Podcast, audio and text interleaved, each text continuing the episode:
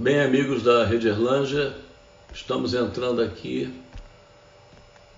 para entrevistar o Ciro Gomes. Fazendo aqui o registro. É, e vou começar logo com uma explicação, atento na entrada dele. É, eu estou me lixando para patrulhas, mas eu comecei com o Ciro Gomes é, justamente porque ele lançou recentemente o livro dele, Projeto Nacional. É, eu acho importantíssimo. No Brasil a gente tem a tradição de voltar em pessoas. Ele, bem antes de, das próximas eleições, ele lançou um projeto de recuperação nacional. Eu acho que gente, é importante a gente conhecer as ideias dele, assim como vou tentar ouvir de outros possíveis candidatos. Opa, já entrou. Opa. Ele entrou, eu sei, é minha assistente de estúdio avisando, é só esperar conexão. Ciro Gomes. E aí, tudo bem, Luiz? Tu, tudo bem? Eu não registro começar, não tem problema em inverter, mas a nossa última entrevista, olha aqui, os dois. Eu, eu já tinha um pouquinho mais, você menos cabelo, mas acho que. É. Sabe há quanto tempo tem isso? Eu não lembro. Tem quase três décadas. Quase 30 três anos. Décadas. É isso. Quase é três isso. décadas. E eu estou completando 40 anos de vida pública. Caramba. Eu tenho 40 e tantos anos de, de, jornalismo. Uhum. Bom, é, a minha ideia, eu estava falando antes de você chegar, por que, que eu fiz a escolha é, do seu nome é, entre tantos que eu poderia até foi uma coisa curiosa, porque o Caetano postou ontem, é muito bacana, independentemente de ser adepto ou não, você vê um político fora de ano eleitoral lançar um projeto é, para o país. Então eu quero, na verdade, percorrer esse projeto, mas antes, eu fui até cobrado, eu tenho que fazer uma pergunta que irrita muito o, o cidadão de bem brasileiro. Por que diabo a esquerda, a oposição, não consegue se unir no Brasil? Abrindo um parênteses, depois vou deixar você falar. No livro você fala que a direita dividiu a esquerda. A esquerda é tão ingênua que se deixa dividir pela direita? Olha, Luiz, tem um problema grave no Brasil de malversação do próprio conceito de esquerda e direita a partir das práticas absolutamente contraditórias do lulopetismo. Mas vamos aqui. Primeiro, eu quero negar é, essa constatação de que a esquerda só se une na cadeia. Isso é um velho jargão do Brasil. não é? e que não corresponde à nossa história. Nesse momento, no auge das nossas diferenças, nós estamos atuando rigorosamente juntos no Congresso Nacional. Então, estamos atuando juntos, sistematicamente, ali, as pautas todas, nós temos, temos reunião, constituímos a minoria, o líder da minoria hoje é um quadro do PDT, enfim, o líder da oposição é um quadro do PT. Então, nós estamos atuando juntos no parlamento não é? Evidentemente, tem algumas questões.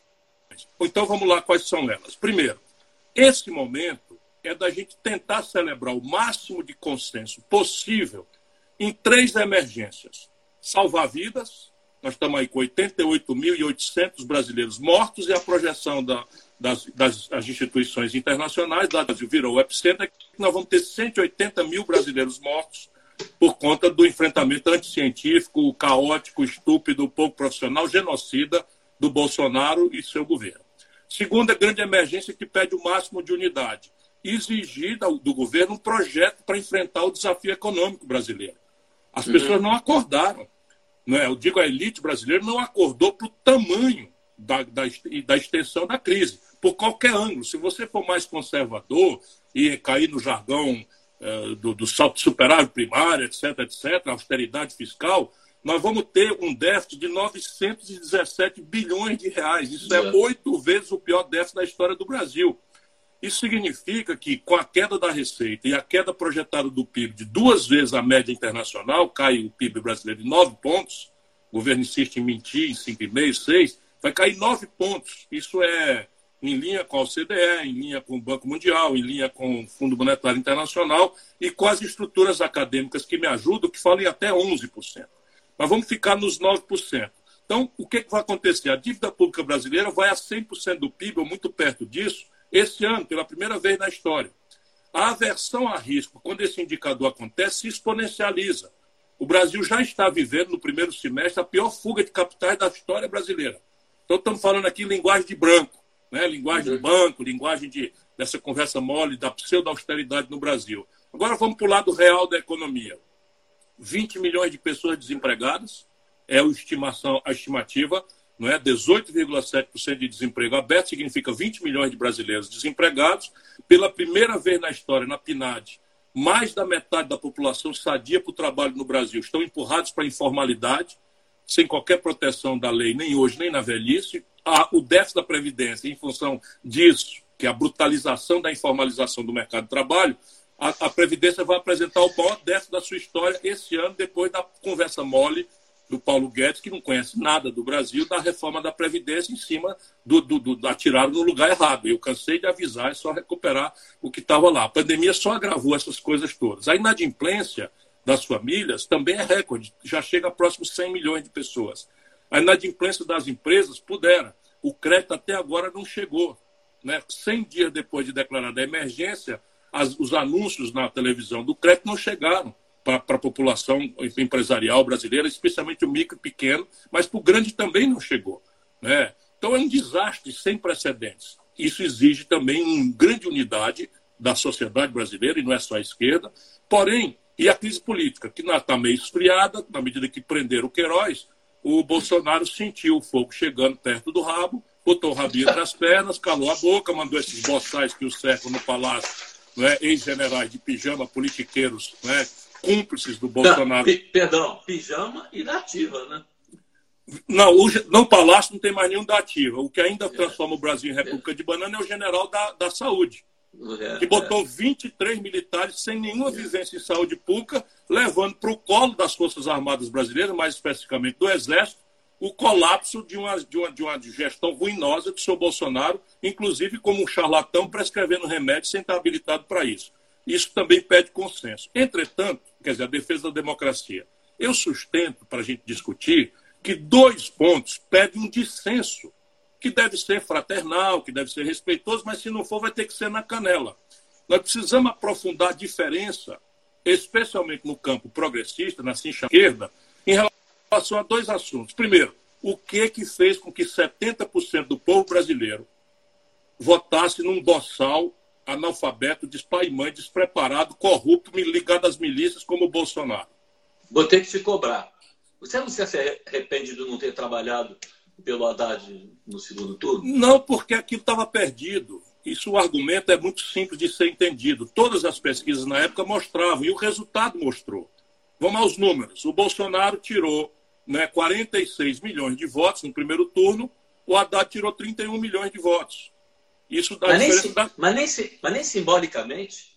Não, mas simbolicamente é o que eu não podia fazer, porque eu, eu via que a derrota estava feita, estava tudo estabelecido, eu anunciei, e eu precisava preservar um caminho para que a sociedade brasileira tivesse uma alternativa. Eu votei, né? voltei para o Brasil, votei, mas participar de uma campanha ao lado do Renan Calheiro, do Onísio Oliveira né? e do banditismo explícito que o PT sancionou e que se tornou política de Estado, não dá mais porque senão eu estaria agora como cúmplice e o Brasil não teria uma alternativa.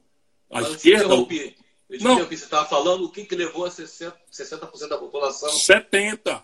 70%. Se a gente alargar a cabeça, e a sua e a minha somos capazes de fazer isso, o povo brasileiro, da redemocratização para cá, salvo talvez o episódio do Collor, votou num espectro civilizado, democrático, né, respeitável. Por mais discordância que possa se ter, o Fernando Henrique ganhou a reeleição não é? e deu luxo para a presidência da República. O lulopetismo também não é? vem desse campo popular democrático. Por que, que o povo que deu tantas vitórias a esse lado dá 70% dos votos em São Paulo, na terra do Haddad, no segundo turno contra o Haddad? Por quê? Ora, por quê? Por duas razões muito simples. Primeiro, a crise econômica produzida pelo lulopetismo. São três razões, não é? Que imbricam em duas. Uma primeira razão é a crise econômica. Os números são absolutos. Eles não, eles não comportam né, conversa fiada, a não ser esse escapismo, essa fuga para, para o passado que o PT faz, ou a burocracia lulopetista corrompida faz, e que insulta a nossa inteligência. A Dilma derrubou a economia brasileira 3,2% no ano, 2015, e derrubou a economia brasileira 3,5% no segundo ano. Sabe quando aconteceu isso na história brasileira? Antes? Nunca. Bolsonaro agora vai bater o recorde, vai derrubar nove pontos, mas vai disputar o pretexto que foi o Covid, que causou, etc. A Dilma, qual foi a razão? Qual foi? A razão da Dilma é que eles não têm projeto. O Lula financiou uma expansão nacional populista do consumo, e eu conheço os números, eu estava lá, eu ajudei, cansei de falar. Vamos lá. Primeiro, o salário mínimo sobe de 100 dólares a poder de compra para 320 dólares, sem nenhuma correspondência nem na produtividade da economia, nem na, no desenho da produção nacional. Tudo isso vira consumo de importados, levando uma conta lá para o câmbio, lá para as contas externas do país. Depois, expande o crédito de 15% para 55% do PIB. Isso é muito bom, é muito importante. Mas isso explodiu o consumo, todo mundo foi às compras e não havia nenhuma retaguarda na produção.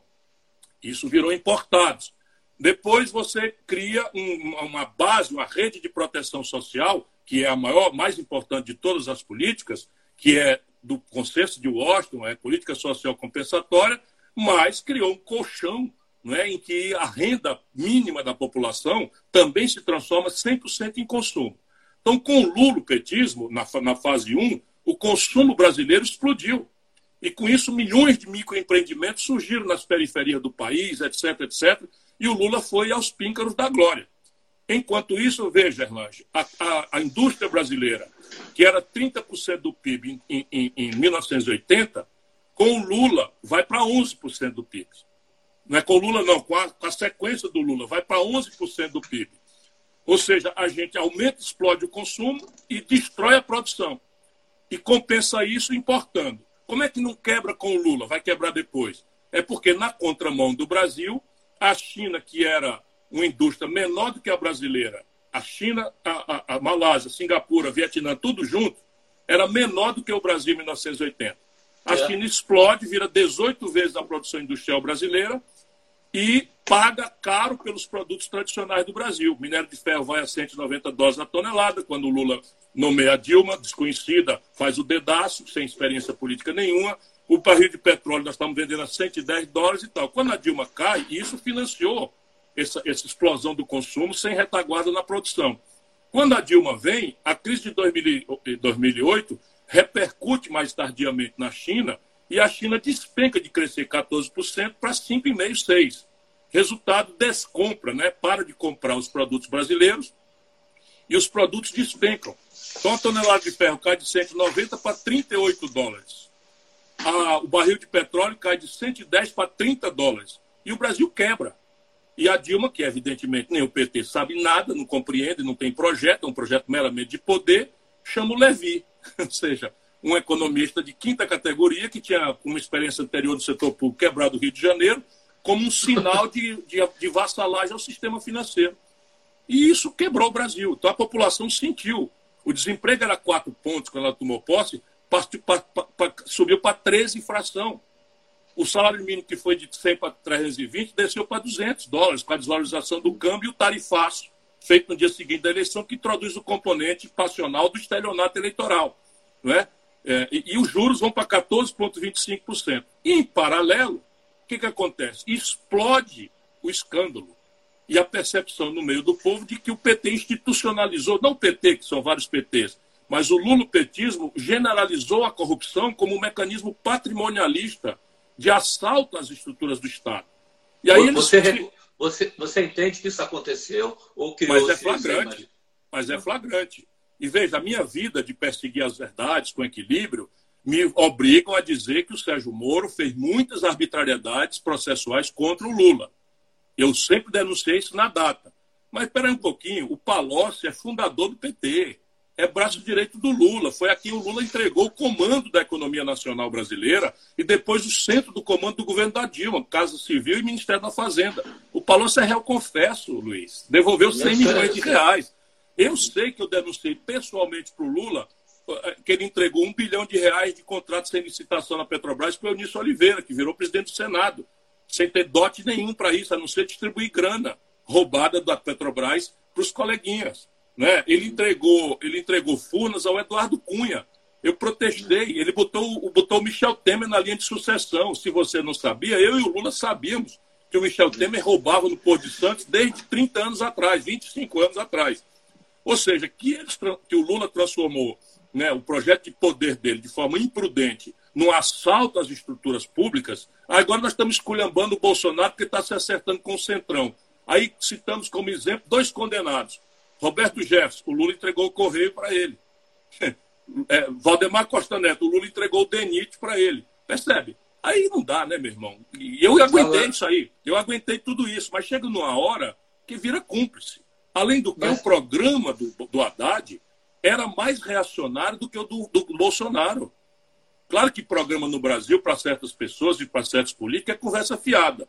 Mas, no caso, o, o Haddad vai ao Tribunal Superior Eleitoral e pede para trocar o programa no auge da campanha e introduz ali uma vassalagem que nem o Fernando Henrique fez, que é autonomizar o Banco Central e entregar três bancos privados que monopolizam, aliás, grande obra da pseudo-esquerda brasileira, monopolizar 82% das transações financeiras em cinco bancos. Não.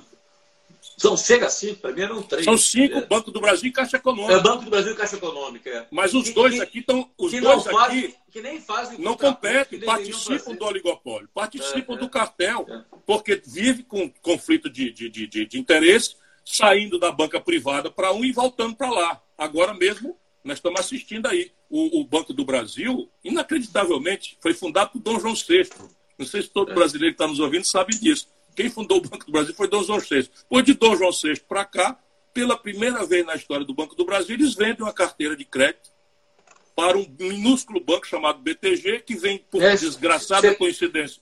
Você é? derrubou, derrubou o presidente do Banco do Brasil? Mas isso é pouco. Nós precisamos apurar quem foi que levou essa mamata. São 3 bilhões de reais coisa, de crédito. Desculpa interromper, porque é o seguinte: a primeira, acho estranho como é que a, a grande imprensa não, não descobriu isso? Você Quer que eu te explique?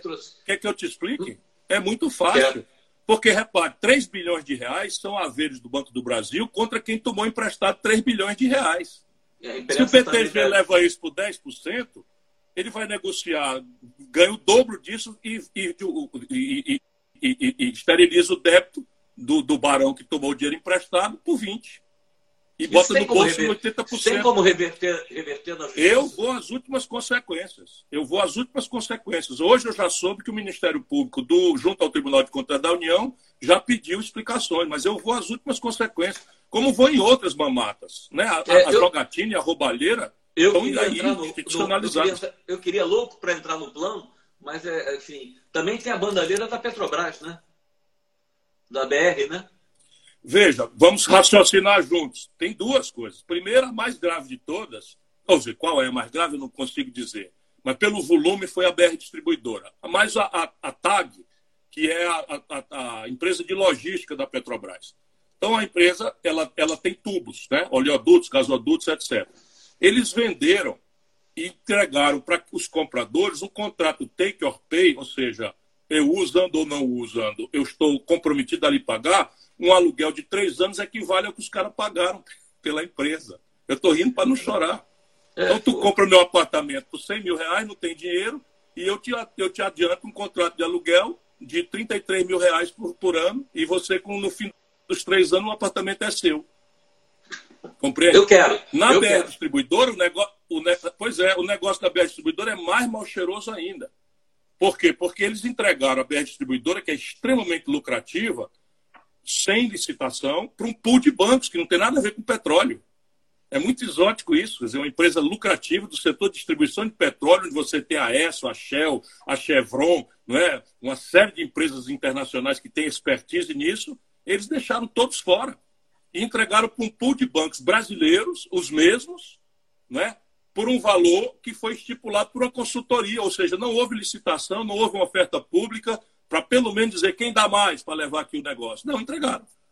É só molecagem. E assim, aí fica a turma fazendo distração com o negócio de superfaturamento de 3% em obra e roubo, roubo, de respirador. Isso é um escândalo. Toda corrupção é escandalosa. É, Mas, é, enquanto é. isso, o país é absolutamente sangrado em transações tenebrosas, como diria o Chico Buarque. Chico Buarque. Em tenebrosas é, transações. É curioso porque uma das bandeiras do Bolsonaro, todas elas já estão caindo, né? mas a, a da corrupção agora que está começando a. É puro marketing. O Bolsonaro é um corrupto. Então, o que, que eu vou dizer de novo? Ou ele me processa, ou ele simplesmente não é, vai ter que engolir o que eu estou dizendo. Ele é um corrupto. Eu estou repetindo, o Bolsonaro foi meu contemporâneo deputado. Quem quiser fazer olhar, o Bolsonaro é, superfaturava fraudulentamente gasolina do gabinete. Está brincando. Vá no portal da transparência e pegue o meu gabinete e o dele e compare. Então é ladrão ele, de galinha? Era o dinheiro que ele tinha para administrar. Sabe essa, esse, esse, esse Queiroz? Esse Queiroz não é homem do Flávio, esse Queiroz é homem do Bolsonaro. Uma filha do Queiroz, que é famosa no Rio de Janeiro, você sabe que eu morei no Rio de Janeiro há muito tempo, não é? ela é uma personal trainer de artistas, etc., desse meio aí, do Zona Sul, nunca deu um dia de serviço em Brasília, assinava o recibo para o Bolsonaro, botar o dinheiro no bolso. Está tudo lá, tudo documentado. Quem acreditou que o Bolsonaro era honrado, era sério, é porque acredita em Papai Noel e mula sem cabeça. Agora, é, para a gente jogar para frente, entrar no plano, que é o meu foco, é, você já discutiu o relacionamento com, com Lula? Você acha que dá para se acertar para frente e, e emendando? O Fernando Henrique, eu sei que não é o seu grande ídolo, ele tem dito que não, é, nesse momento é até preferível não mexer no Bolsonaro e deixar, porque um impeachment seria até pior para o país. Então, duas coisas. Você está se acertando com Lula e o que, você acha que é melhor para o Bolsonaro? Olha, eu acho que o Lula hoje, isso não comemoro, é doído para mim afirmar, mas eu acho que o Lula hoje é parte central do problema. Porque o bolsonarismo, ele existe e se reafirma ciclicamente, apesar de todo o disparate, no antipetismo, no antilulopetismo. Então, na hora que o Lula diz, nós vamos voltar ao poder, o Bolsonaro imediatamente emenda e diz assim, olha, ou sou eu com casca e tudo, com as minhas contradições, ou o Lula vai voltar. E aí o país é sufocado entre ódios e paixões e não conseguimos refletir sobre esses números gravíssimos que eu lhe descrevi aqui. 114 milhões de pessoas empurradas para a informalidade com a renda, quando bateu a pandemia, equivalente a 413 reais por cabeça por mês. O sistema tributário brasileiro mais a retrógrado do mundo. E não há sequer uma consideração estratégica para discutir qual é a característica de um sistema tributário em linha com as melhores práticas internacionais por quê? Porque o lulopetismo passou 14 anos e não mexeu. Compreende? Né? Você, ah, o crédito e tal. Sabe o que aconteceu? O FIES, o FIES e o ProUni produziram os maiores conglomerados de educação privada do planeta Terra. Será que é no Brasil que devia nascer o maior conglomerado do mundo de educação privada? Tudo estipendiado com dinheiro público. Sabe o que aconteceu? O FIES, que é um empréstimo, são 11 bilhões de inadimplência com 5 milhões de garotos começando a vida com nome sujo no SPC. Essa é a proposta dessa gente. O Haddad se orgulha muito. E então, desse, mim, caos, desse caos todo, mim, é empurrar o Bolsonaro? Ou, não, melhor... veja, impeachment não é remédio para governo ruim. É? Isso, por exemplo, é, uma, é um erro grave da opção que nós fizemos pelo presidencialismo. O presidencialismo tem gravíssimos defeitos, mas a população brasileira em dois plebiscitos, entendeu pelo presidencialismo, em constituições diferentes, inclusive nessa Constituição em vigor. Você, você é parlamentarista? Eu sou organicamente parlamentarista, porque é um regime moderno. Você copiar um regime americano sem ter as características estruturais dos Estados Unidos, só dá nisso. É, só dá por quê? Porque você tem um órgão que tem o monopólio do desenho institucional, que é o Congresso, mas ao mesmo tempo não tem nenhuma responsabilidade com a sustentabilidade desse molde institucional. E o outro lado é um executivo que é responsável pela, pela saúde da economia, pela regularidade dos serviços públicos, mas que tem pouco ou nenhuma força do desenho institucional não é, que permite que aquilo seja feito assim ou assado. Então, concretamente, isso é uma lógica de impasse que a gente assiste periodicamente no Brasil.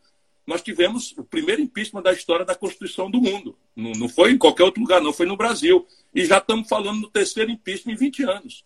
Por quê? Porque é uma lógica de impasse. Eu, eu fui congressista, Luiz, e numa semana útil, o Congresso Nacional revogou a CPMF, tirou 70 bilhões de reais dos cofres públicos, e na semana seguinte votou uma vinculação de mais 70 bilhões de reais do Caixa da, da União para a saúde.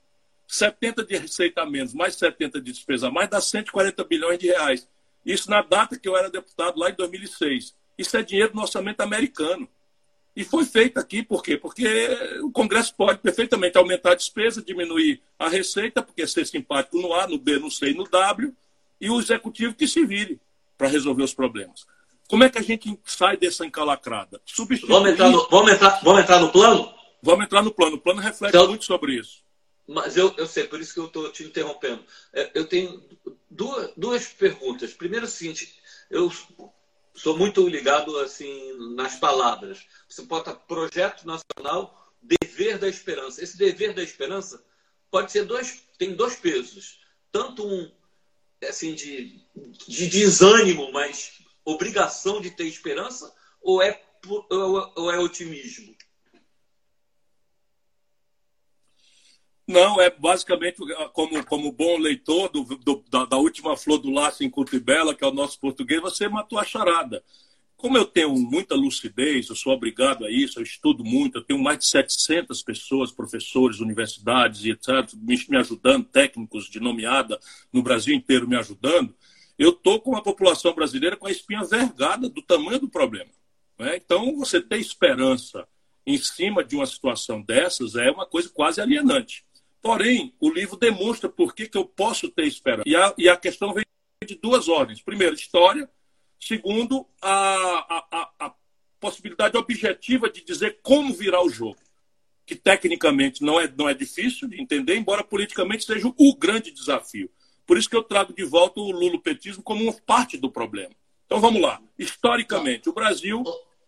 De novo, antes, antes de entrar no plano, que eu estou com os tópicos dele aqui para a gente passar. Se estourar a live, a gente reabre Sim. outra. É, Não, eu estava no dever da esperança. Então, esperança eu tenho, porque o Brasil, historicamente, é o país que mais cresceu na história do mundo capitalista entre 30 e 80. O céu, abençoado pelo Cruzeiro do Tem uma capacidade de recuperação tradicionalmente boa. Né? Monstruosa, monstruosa. Então você tem tantas caricaturas tão graves né, lacunas, tanta, tanta aberração, tanta caricatura selvagem, que em linha com as melhores práticas internacionais, antes da gente achar o verdadeiro, a verdadeira encalacrada técnica, eu sei virar o jogo no Brasil. Né? Então, a, e, e, e a esperança vem do quê? A base física brasileira é extraordinariamente rica. Terra agricultável, biodiversidade, água potável, província mineral sofisticada, petróleo a não contar, enfim, sol, é, que nos permite frequentar as novas matrizes energéticas renováveis, vento. O Ceará já tem redundância em, em, em energia eólica, por exemplo. Né? Nós que não temos nenhum rio perene, dependendo da, da, da, das barragens do, do, Vale de São Francisco e Boa Esperança, e agora Tucuruí conectado, e aqui agora somos autônomos em vento. Então o Brasil tem essas alternativas todas.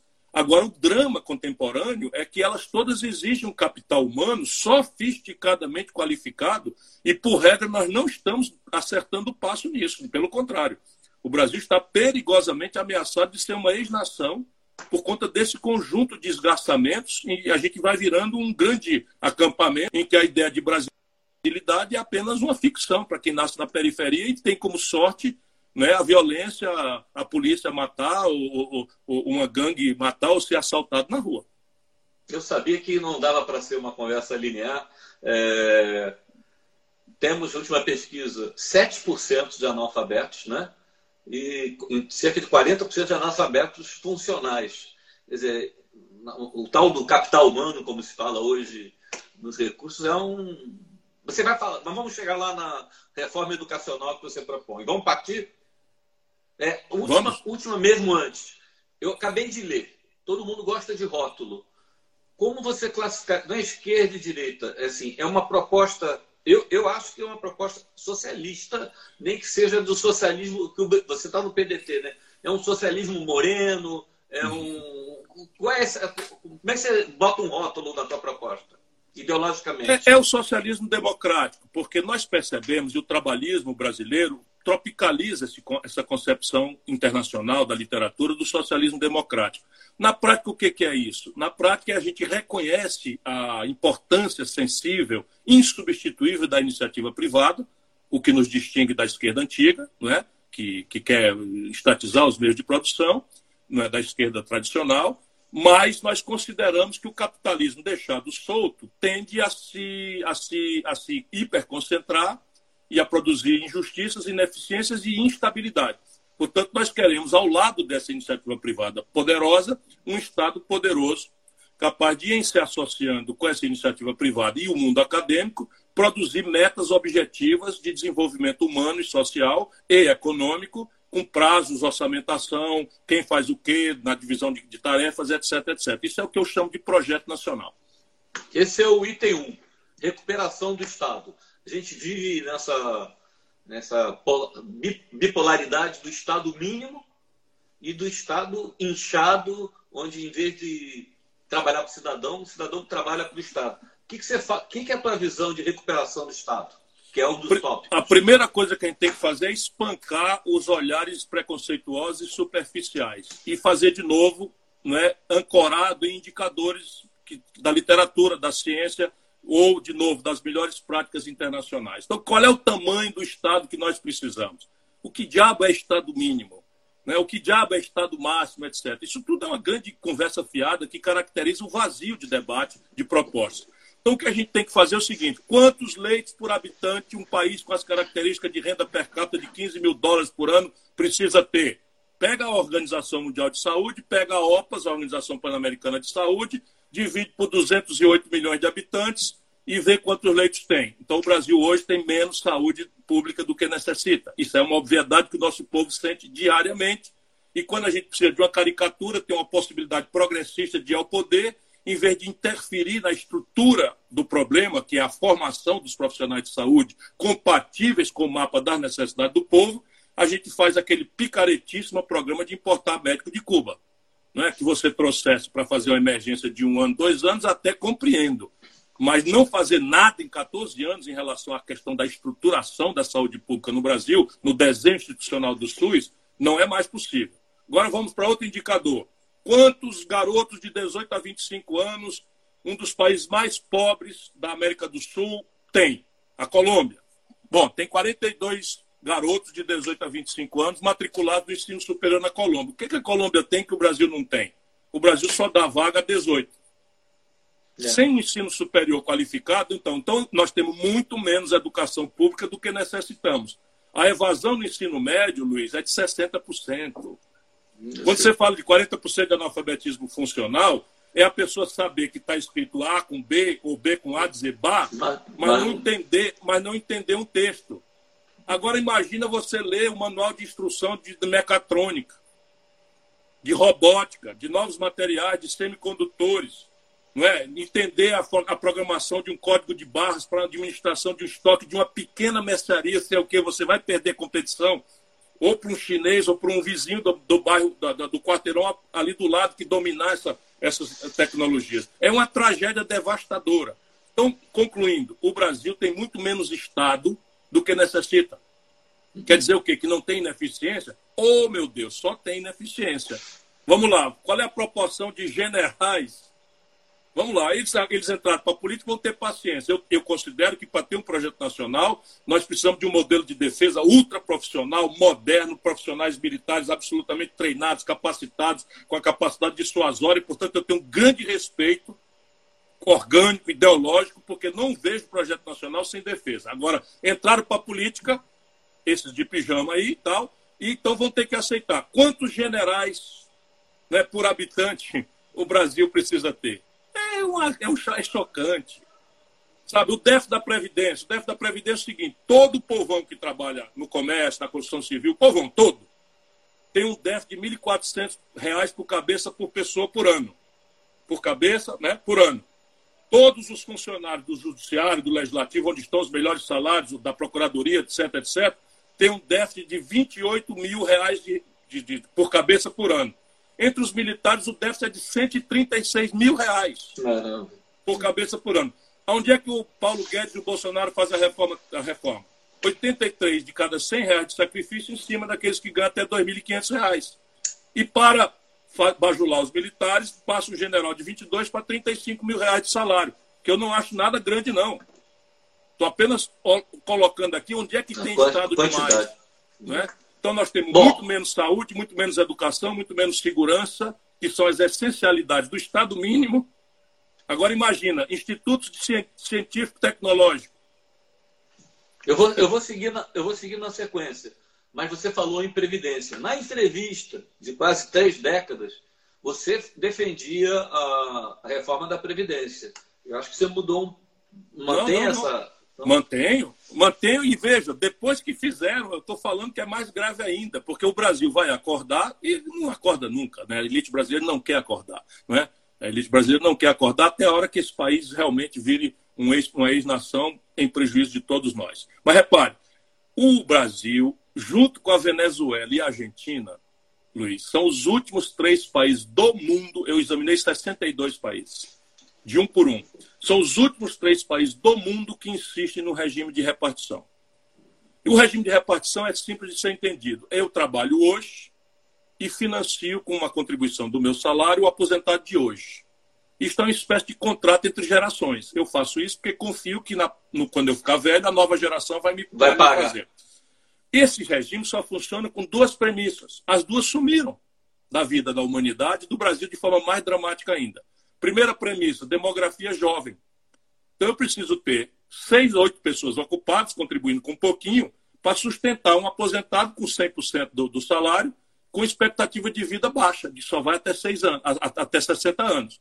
Mudou. Agora, o que está acontecendo? O Brasil envelheceu.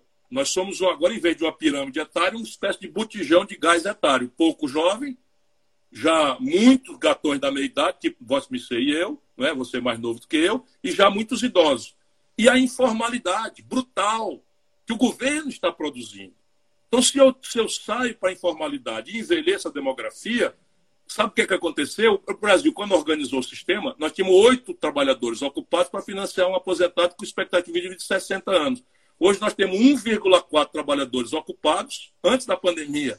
Eu preciso dizer isso, porque isso está sendo devastado. 1,4 trabalhador ocupado para financiar um aposentado com expectativa de vida de 73 anos. Esse sistema morreu. Não adianta você botar band-aid, sabe, em, em, em, politraumatismo. Morreu. Não é de despesa o problema da Previdência Social brasileira, é de receita. Lá, lá vou eu pular tópico de novo, porque você falou em formalidade a gente sabe que boa parte da informalidade é provocada por uma legislação trabalhista que é, digamos, é, em vez de pensar nas grandes empresas, ela é perversa com o pequeno é, empresário e, e a, a, questão é, tributária. Eu quero depois falar da tributária sobre o Estado, mas assim, reforma trabalhista é necessária? Veja, eu me comprometi com os trabalhadores de devolver essa bola para o centro do gramado. E disse isso na CNI e levei uma mão de vaia, Confederação Nacional da Indústria. Quando a vaia amansou, eu estou mais calmo, eu disse, olha, tudo bem, eu vou dizer de novo. Olha aqui, senhores. O capitalismo moderno se afirma no consumo de massas. E o consumo de massas se afirma na renda do povo. Os senhores não estão entendendo nada, os senhores estão destruindo a renda do povo e não estão entendendo porque o Brasil é o genocídio da indústria. Sabe, naquela data, a Dilma tinha destruído 13.600 indústrias em três anos. Com o Bolsonaro, 1.600 indústrias fecharam no primeiro ano, antes da pandemia. E por que, que essa esquizofrenia, né, como elogio, aplauso da liderança da indústria de São Paulo, Fiesp, que abate palma para todos esses loucos que destruíram a condição econômica do Brasil, a, a CNI, né, fazendo essas baboseiras todas? Porque essa elite viciou-se no juro. Estão todos, olha que desagradável coincidência, são todos quebrados. Todos os presidentes das federações de indústria são todos falidos. E defendem isso, porque eles não têm mais indústria. Eles estão defendendo porque eles têm o dele na pessoa física hospedado em renda fixa. Ou em paraísos fiscais do estrangeiro, que também a conta de capital no Brasil, do Fernando Henrique para cá, virou a casa da mãe Joana degradada, depravada, sabe? É um negócio assim absurdo. Coisa assim, candidato a presidente da República se apresenta, declara o patrimônio para a Justiça Eleitoral, candidamente 180 milhões de dólares no paraíso fiscal. E ninguém se escandaliza com isso. Candidato a presidente da República, dois. Logo, o Meirelles e o Amoedo. Um montante de dinheiro fora do país, ou aplicado em renda fixa. O Amoedo declarou 400 milhões de reais aplicado em renda fixa. Porra! Percebe? Eu não sei se eu tô, tô eu, eu não sei o que está acontecendo com a minha cabeça. Ninguém se escandaliza mais. Por isso que eu estou dizendo que o país corre o risco de ser uma ex-nação. Então, repare, nós precisamos fazer uma reforma trabalhista que modernize, que entenda os tempos digitais e que tenha flexibilidade. E aí, veja bem, primeiro grande guia de uma reforma que eu orientasse no debate. Proteger o trabalho formal. E eu chego em socorro com dois argumentos. O país mais competitivo do mundo é a Alemanha. Tem o maior custo por hora trabalhada do planeta Terra. Sabe que a semana de trabalho da, da Alemanha é 36 horas, o Brasil é 44. Só para você ter uma ideia. Depois o seguinte, a China, que fez uma transição, a China hoje paga o salário por hora trabalhada maior do que o Brasil. Portanto, o problema não é o custo do trabalho no Brasil, nosso problema é câmbio e juro. Aí as ineficiências. Vamos lá, eu tenho um setor que é extremamente sensível à competição globalizada, tipo setor têxtil. Então, o setor têxtil, a margenzinha desse tamanho, porque os chineses entraram com escala monstruosa, faz de contrabando no mundo inteiro, manipula a taxa de câmbio, eles na direção oposta que o Brasil manipula para fim desses ciclos populistas de consumismo que o Fernando Henrique fez e o Lula imitou, não é? o Lula com mais longevidade, mas foi rigorosamente a mesma política, vai todo mundo ficar feliz, vai todo mundo para Miami, é mais barato sair de São Paulo para Miami do que para vir para Fortaleza, quando todo mundo sabe que Fortaleza é mil vezes melhor do que Miami, não é?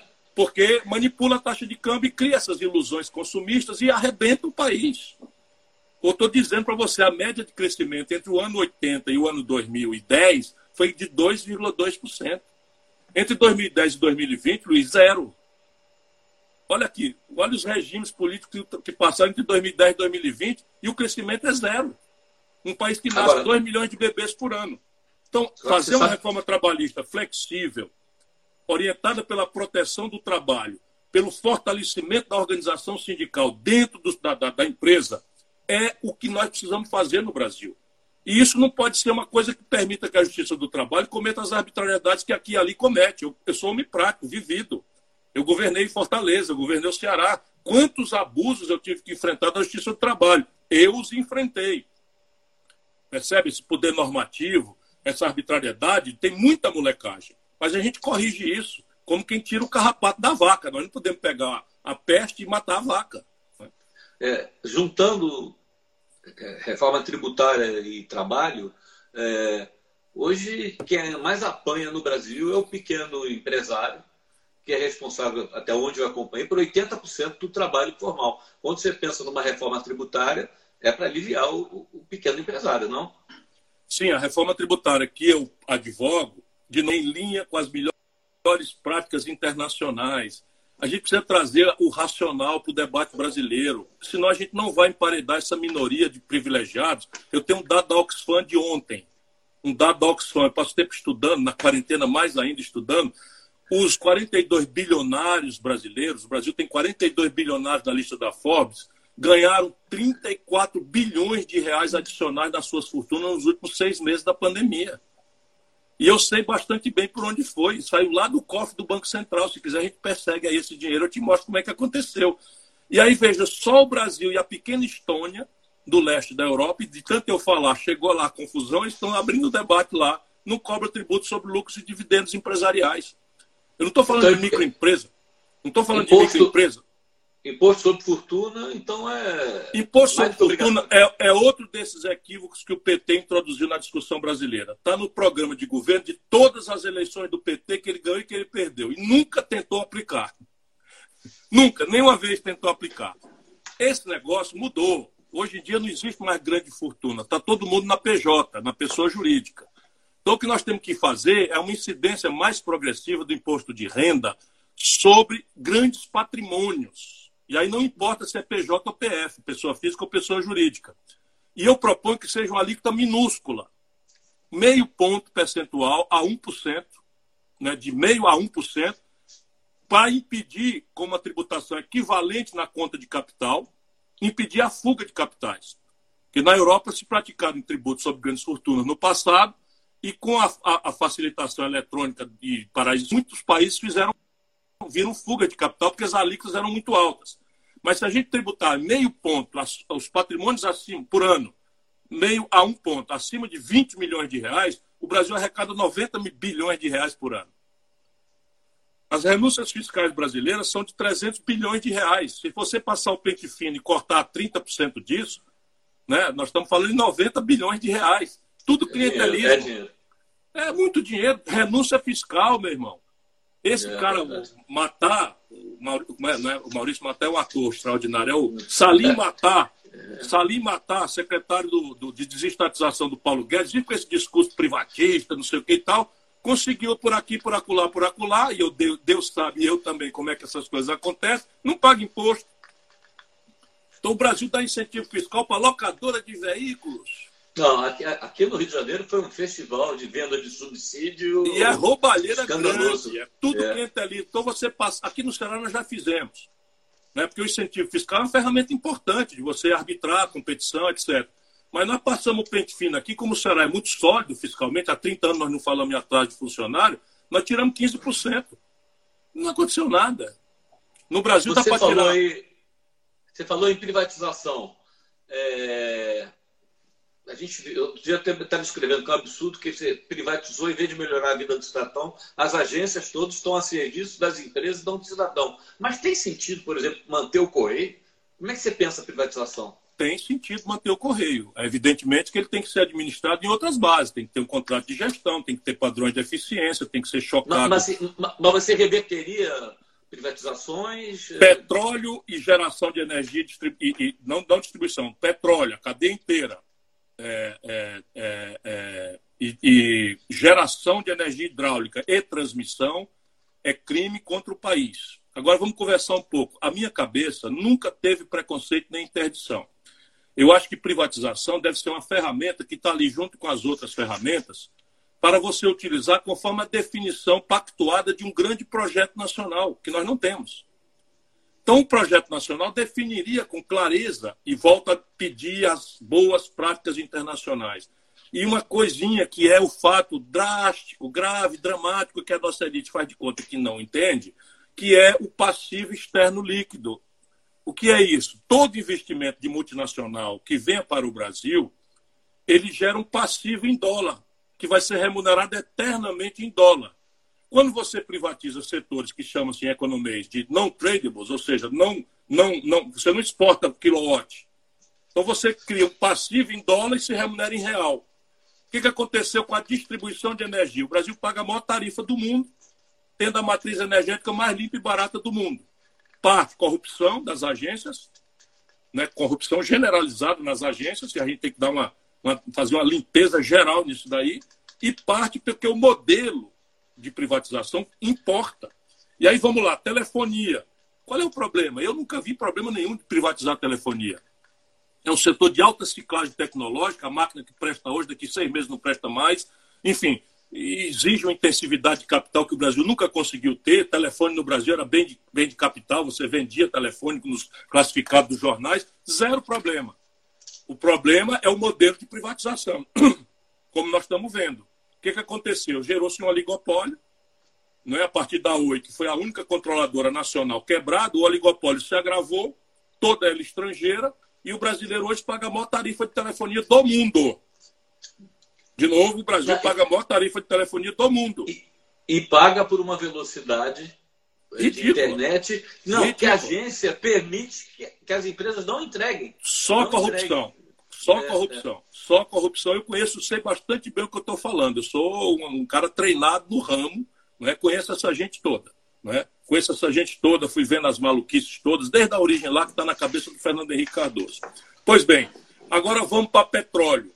No mundo do petróleo, Luiz, só tem estatal 80% e 20% um oligopólio internacional. Então, ou o Brasil vai com os 80% ou vai cair nos 20%. Por que, que nós iremos? Qual é a questão, questão concreta e prática? Primeiro, o desenvolvimento tecnológico. O primeiro aqui só em ordem de apresentação do argumento. O desenvolvimento tecnológico.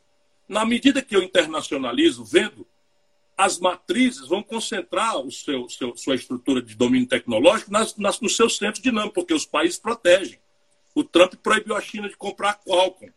Né? Por quê? Porque ele sabe o que, é que isso significa. Os alemães estão agora liderando uma, uma, uma, um fundo de proteção à indústria contra assalto, contra compra hostil dos chineses de 160 bilhões de euros. E a recuperação econômica, 1 trilhão e 800 bilhões de euros para a recuperação da. Por que, que um país como o nosso, depois que nós gastamos bilhões de reais do povo brasileiro para desenvolver uma tecnologia do pré-sal, E na hora da Rússia beber água, e que nós temos 20 trilhões de reais já roubados, nós vamos entregar isso.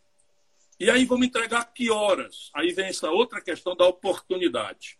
O Brasil hoje, Luiz, é uma espécie de quarteirão que está pegando fogo.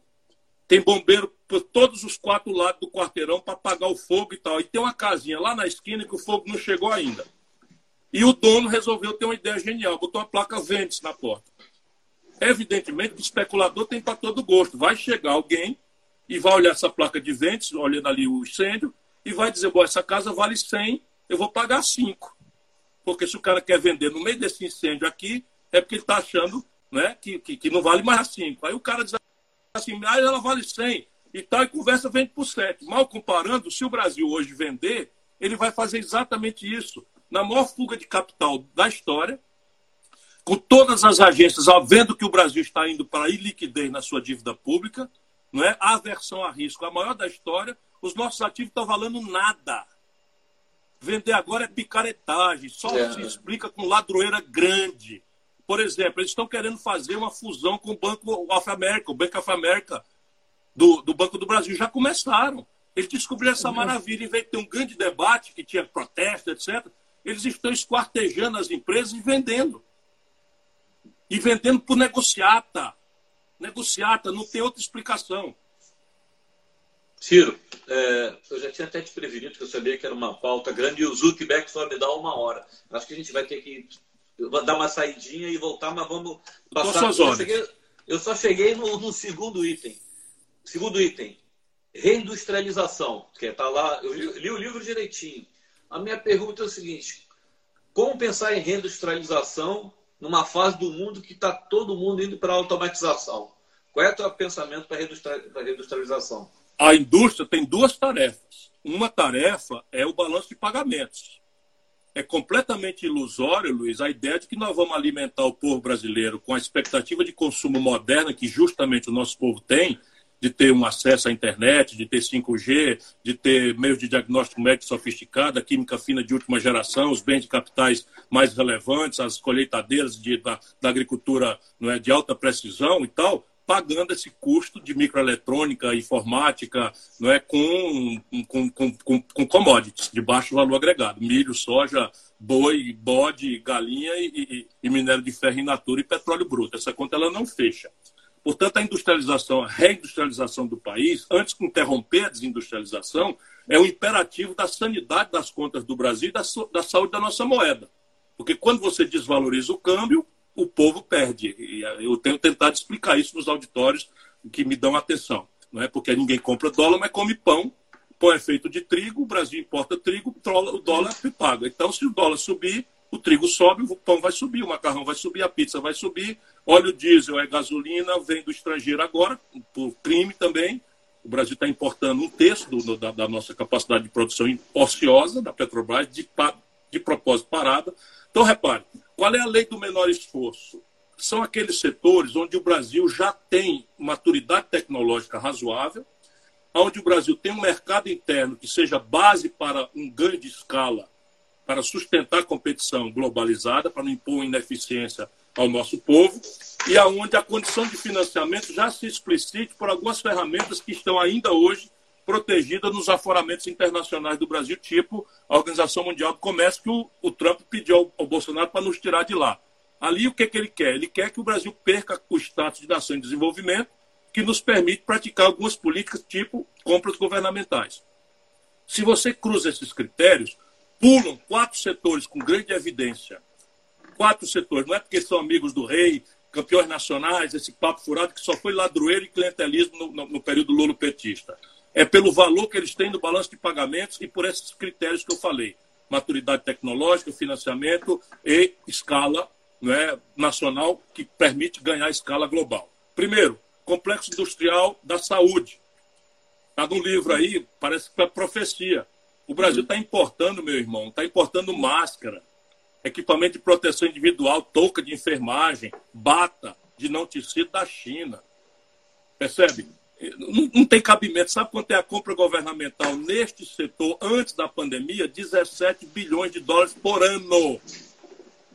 multiplica por 5, que dá um número redondo, 5 vezes 7, 35, vão 3, 5 vezes 1, 5 e 3, 8. 85 bilhões de reais por ano.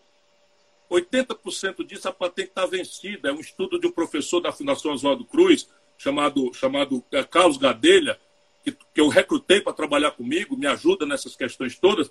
Você, com engenharia reversa, copia, cola, você desenvolve regionalmente o sul, o norte de Minas, Vale de Jequitinhonha, Mucuri, o sul, a metade sul do Rio Grande do Sul, que está decadente economicamente, o fundão do Amazônia, né, o, o, o fundão do semiárido, o centro-oeste, que precisa verticalizar.